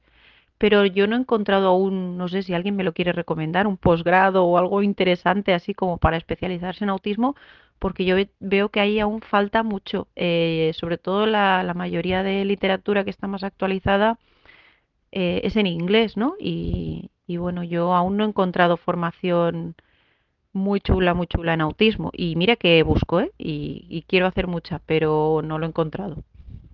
En cuanto a la séptima pregunta, pues eh, en cuanto a la formación específica, pues la verdad es que no. Eh, tengo pensado hacer PT o AL y demás, eh, porque sí que es una cosa que, eso, que, sé mucho y, y, y, atiendo muy bien a la diversidad, pero, pero no tengo el título oficial que actualmente se necesita, casualmente. Entonces, Estoy ahora en el Centro de Autismo de León eh, como voluntaria y trabajando y, la verdad es que formación tengo mucha en cuanto a cursos, me he hecho todos los cursos habidos y por haber, tanto de autismo, de TDAH, de altas capacidades, eh, estoy muy, muy concienciada con ello, entonces creo que cuanto más sabe uno de, de, todo, pues al final mejor se puede atender a la diversidad y mejor se puede preparar uno y mejor se puede entender uno a sí mismo. A mí también me sirve para entenderme a mí misma y, y, bueno, pues sí, la formación específica necesito, o sea, ya la tengo, pero necesito ahora, eh, o sea, necesitaría un título oficial, por ejemplo, de PTAL, que me, que me, me permitiera desarrollar esta labor tan bonita en, en, un centro educativo como tal.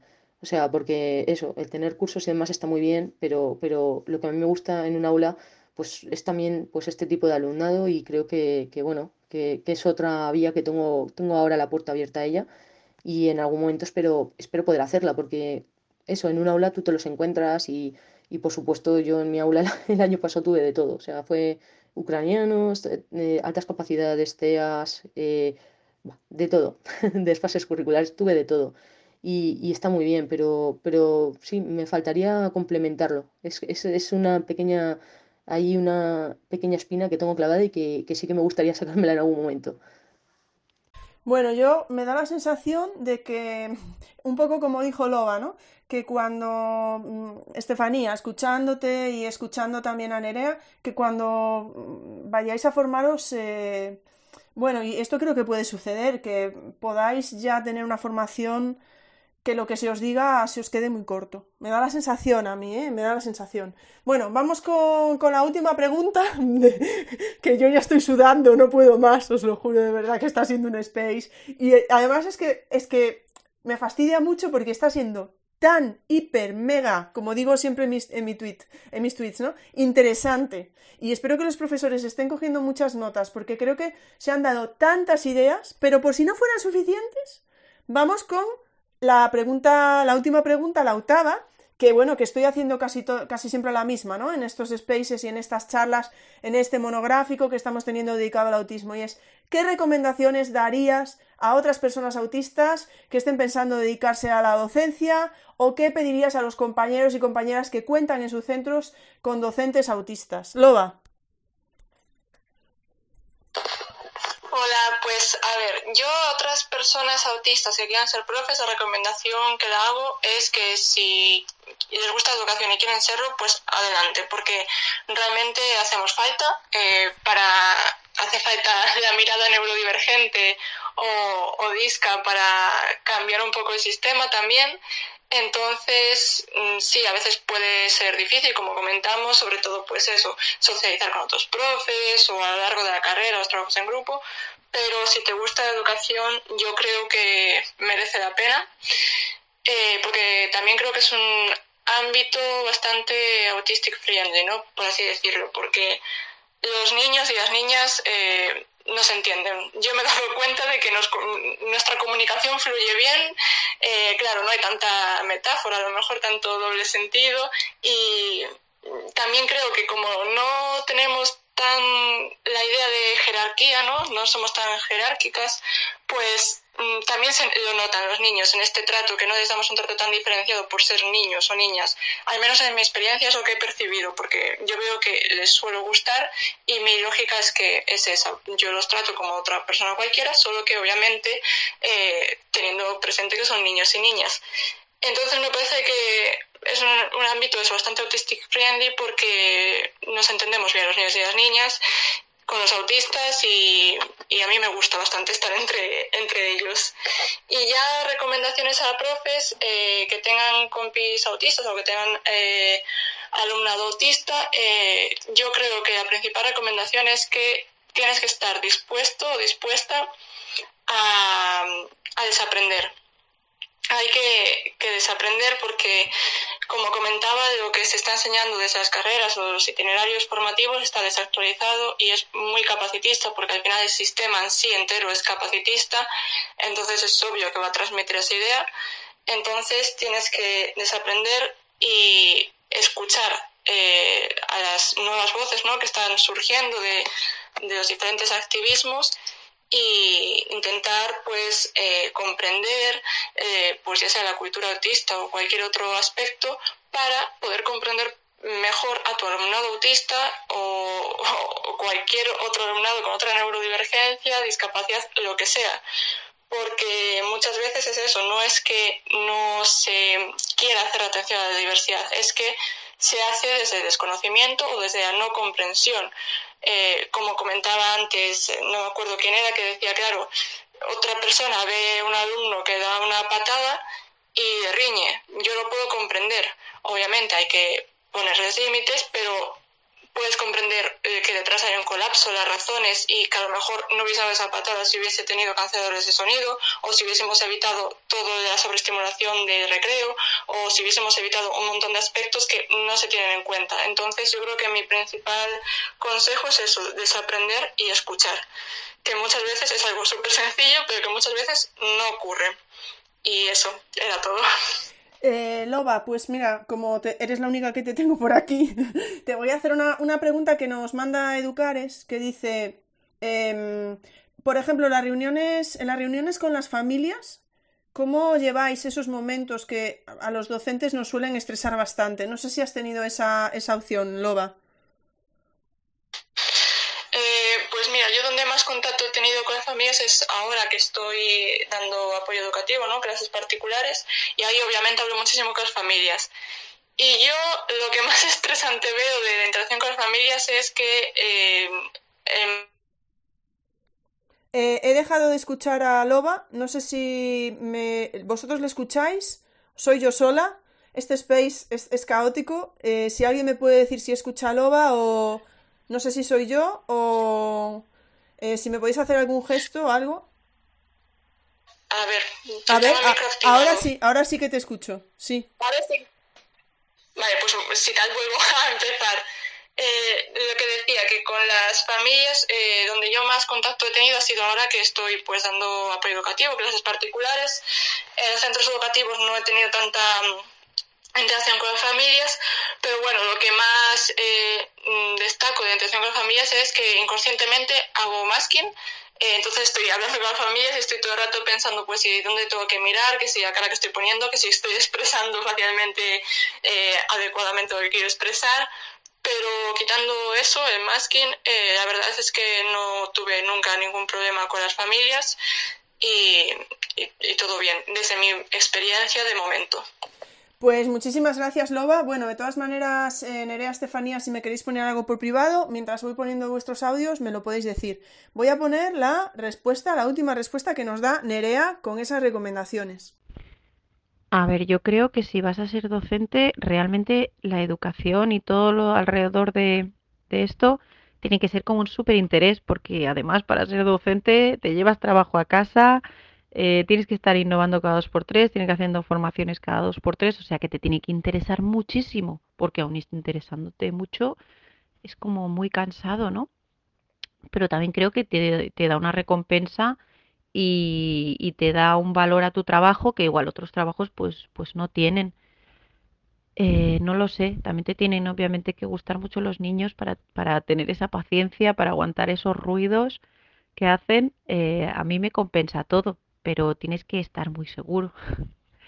Y a los compañeros, em, bueno, yo la verdad es que lo he dicho a pocos compañeros aún, pero a los que se lo he dicho he obtenido una respuesta fantástica y siempre que he dicho, mira, yo esto no puedo, necesito un momento para estar sola y a trabajar sola, no puedo irme a la sala de profes. Y no sé, todos me han dicho, pues oye, cada uno necesita lo que necesita. Eh, oye, mira, que yo esto ahora mismo en la reunión, yo no puedo pensar y redactar, yo necesito redactarlo en casa. Oye, pues no hay ningún problema. Eh, mira, tengo la suerte que, que la directora es muy amiga mía, se lo he podido contar y a mí me han aceptado súper bien. No sé cómo reaccionarían las familias. Yo creo que las familias son lo que más miedo me da por los prejuicios que hay, ¿no? Con el autismo, pero a los compañeros les diría sobre todo que escuchen, que no piensen que, yo que sé, hay más de uno que igual, a uno se lo he dicho porque pienso, con lo que estás diciendo de autismo, madre mía. Es verdad que también creo que hay que tener paciencia con la gente que no tiene el autismo cerca, porque yo misma, cuando mis hijas no tenían diagnóstico, pues tampoco sabía lo que, lo que sé ahora. Entonces yo creo que hay que, a pesar de que haya comentarios que te pongan un poco de los nervios y que depende del día, tengo que aguantarme por no saltar, es verdad que intento siempre explicarlo todo desde cero, explicarlo con paciencia, porque divulgar es la única manera, ¿no? De que mm, cambiemos una mica, perdón, un poquito la visión del autismo y por eso, aunque haya compañeros que digan, es igual la, la barbaridad más gorda, que este, que que por qué hay tanto autismo, que si todos los niños están mal ahora, ostras, cómo duele. Oye, pues yo te lo explico y te intento cambiar el concepto, pero intentando con buenas palabras y de buen rollo, porque yo creo que el mensaje siempre va a llegar un poquito más y que la, no sé, la ignorancia esa que tiene la gente, pues tampoco es con mala intención, simplemente que falta información al alcance de la gente, ¿no? No sé si he respondido la pregunta, espero que sí.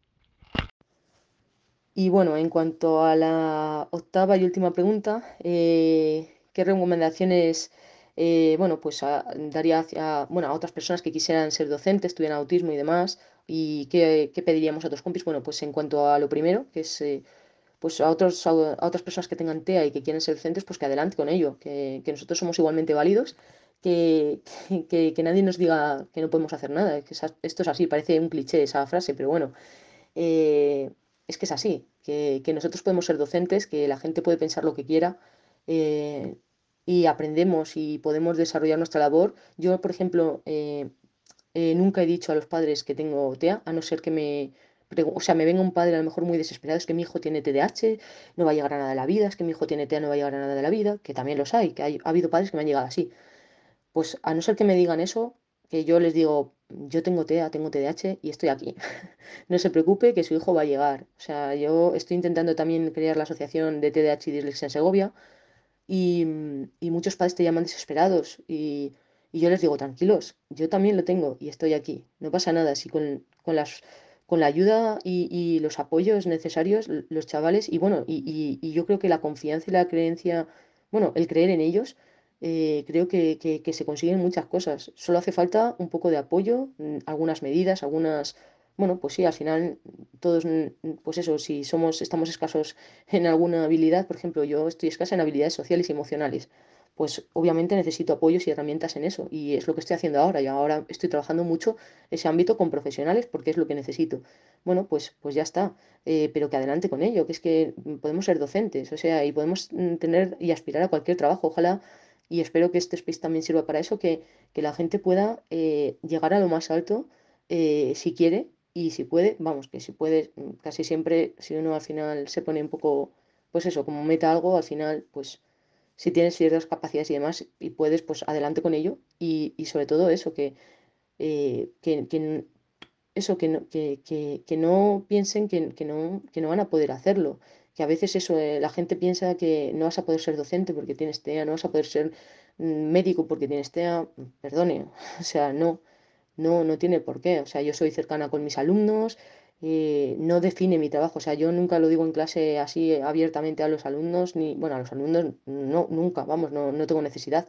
Y a los padres y eso, pues eso sí, no es necesario tampoco porque considero que tener TEA o tener TDAH o altas capacidades no define quién soy, ni define eh, cómo trabajo, ni, ni de qué manera hago mi trabajo. Entonces, como eso no lo define y ni, ni, ni me define como mejor o peor profesora o persona, no es necesario tampoco que, que la gente lo, vamos, que, que, lo vaya diciendo por ahí a los cuatro vientos, como se suele decir.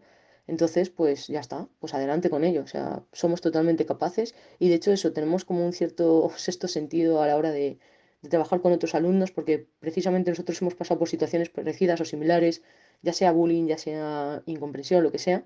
Entonces creo que tenemos ese toque que, que, que a veces viene muy bien. Y, y, a los demás compañeros, yo creo que en un centro, cuando tiene un compañero también que, es autista, que no lo han visto nunca a lo mejor o tienen otra concepción de lo que es el autismo, pues creo que también les viene muy bien tener compañeros que sean TEA, porque ven otra realidad y, igual que a, mí me sirve ver a otro tipo de compañeros, porque también me aportan otra visión del mundo. Entonces creo que, adelante con ello. Y a otros compis, pues yo les pediría que por favor que, que no juzguen antes de, saber y, y, eso, sobre todo, pues lo que os decía antes de tomar cafés o cosas así, de pues eso, que, es muy fácil juzgar a la gente antes de tiempo, pero, pero bueno, que a veces también entre nosotros un poco de comprensión no vendría mal. Que yo no voy juzgando por ahí a la gente en plan, uff, tal, pues yo que sé, esa persona en su día a día lo que tiene y lo que no, y a lo mejor está pasando por un mal momento en su casa y no quiere hablar con nadie, yo qué sé, es que hay mil cosas. Entonces, que solo pido comprensión. La verdad es que yo he tenido mucha suerte que, que estos años que he estado trabajando, eh, los profesores, eh, los demás compis han sido increíbles, o se han portado muy bien conmigo, siempre me han ayudado en todo, me han facilitado mucho las cosas y cuando les he tenido que preguntar, yo siempre aviso antes, digo, voy a preguntarte una cosa bastante absurda y tonta. Digo, pero lo siento, necesito preguntártela. Entonces, la verdad es que me he sentido siempre muy querida y arropada por mis compañeros y, y bueno, espero que siga siendo así. Y nada, espero que, que, se, se, me ha alargado un poco todo, pero bueno, espero que, que, os sirva a los demás profes que estéis por aquí o a los demás, bueno, oyentes. Y nada, espero que en otra ocasión podamos, pueda hablar y participar activamente en el space. Por supuesto que ahora solo faltaba que me saltara un audio, no sé, de mi madre, de otra persona, ¿no? Para terminar el space de hoy ya. Por supuesto que ha sido de gran ayuda, Estefanía. Bueno, ha sido un space no sé cómo definirlo, pero en cuanto a vuestras intervenciones me ha parecido un space súper necesario, interesantísimo, muy práctico para todos los profesores que están por aquí, las profesoras. Muchísimas, muchísimas gracias a las tres. Em, no sé, me ha parecido increíble. Además, las, eh, las, las, dos, Nerea y Estefanía, que no podíais estar, que no, que Twitter Space no quería que hablaseis hoy, lo hemos conseguido hacer, pero como Eh, las pobres han tenido que estar grabando los audios para el WhatsApp, o sea, ha sido una cosa impresionante cómo se han adaptado también. Muchísimas gracias. Eh, espero que Estefanía, Nerea también lo hayáis disfrutado. Loba, que has estado ahí sola, pero bueno, no sé, ha sido una situación tan rara. Ahora quiero escuchar a ver si ha quedado bien. Espero que habéis estado por aquí, o sea que yo entiendo que, que habéis sido capaces de, escucharlo, así que espero que pueda quedar el podcast y todo bien. Si no, pues lo que haré será mandarle a Loba, mandarme, que me mande los audios y ya cojo los audios de todas y lo vamos, tenemos ahí un, sonido espectacular, ¿no? Pero bueno, espero que quede bien todo. No les voy a pedir que hablen ni que digan nada porque no es posible, ¿no? Eh, Estefanía, muchísimas, muchísimas gracias por todas tus aportaciones. Nerea, me ha encantado todo lo que nos has contado. Estoy segura de que las dos os habéis quedado con ganas de, poder interactuar más y, ¿no? Y, bueno, pues eh, ser un poco, pues poder hacer comentarios espontáneos y no solo las ocho preguntas, ¿no? Ahí se, lo ha llevado todo Loba, iba a decir Lola, Loba, eh, Lola, y ahora te llamo Loba, bueno, Loba, para, para, despedirnos ya, y en nombre de tus compañeras, cuidado porque ahora tienes una gran responsabilidad, pero como no, como ellas no pueden decir nada, eh, pues te dejo que te despidas en nombre de todas. Muchísimas gracias de corazón. A todos los que habéis estado por ahí, Claustro Virtual, Comunidad Autista, por vuestra paciencia hoy y por habernos acompañado. Eh, Estefanía y Nerea, sois impresionantes, de verdad. Y Loba, tú también, por favor, aquí te puedes despedir. Muchas gracias a ti por organizarlo y bueno, y a mis compañeras que también hablaron y nada, gracias también a todas las personas que nos estabais escuchando y si alguien quiere hacer alguna pregunta o algo, eh, me podéis escribir por el hashtag o, por donde queráis en Twitter, que yo siempre estoy respondiendo eh, lo que me pregunten. Así que si alguien quiere mm, alguna pregunta, tiene alguna pregunta más aparte de lo que comentamos, por mi parte, que sepáis que podéis preguntar. Y eso, muchas gracias. Pues nada, lo dicho, eh, ahí tenéis a las tres, eh, lo podéis ver en el Twitter, ¿no? Ahora luego meteré otro tweet y tenéis sus, perfiles de, Twitter, porque ahora mismo solo estáis viendo el de Loba, claro, pero bueno, sabéis que tenéis por ahí a Autista a Infiltrado, eh, perdona, Autista Infiltrada y a Estefanía Mencos Fernández, que así lo pone en su Twitter para que podáis encontrarla, y a Loba, ¿no? Que la tenéis ahí. Entonces, de verdad, muchísimas gracias por vuestra paciencia, vamos a cruzar los dedos para que haya quedado bien el podcast. Y, voy a pensar algo porque esto, vamos, o sea, no puede volver a pasar. Tenemos que tener un plan B más consistente, aunque oye, hemos salido adelante, así que tampoco me quejo. Así que muchísimas, muchísimas gracias. Claustro Virtual, Comunidad Autista, Loba, Estefanía, Nerea, Autista Infiltrada, muchísimas gracias de corazón y que sepáis las tres que nos vamos a volver a encontrar. Así que un beso enorme y nos vemos el miércoles, eh, que vamos a hablar, que ya no me acuerdo del título, pero vamos a hablar con, no me acuerdo del título ahora mismo, pero vamos a hablar con docentes eh, que tienen alumnado autista. Y vamos a ver ese punto de vista también, ¿de acuerdo? Así que muchas gracias y lo dejamos aquí. Chao, chao.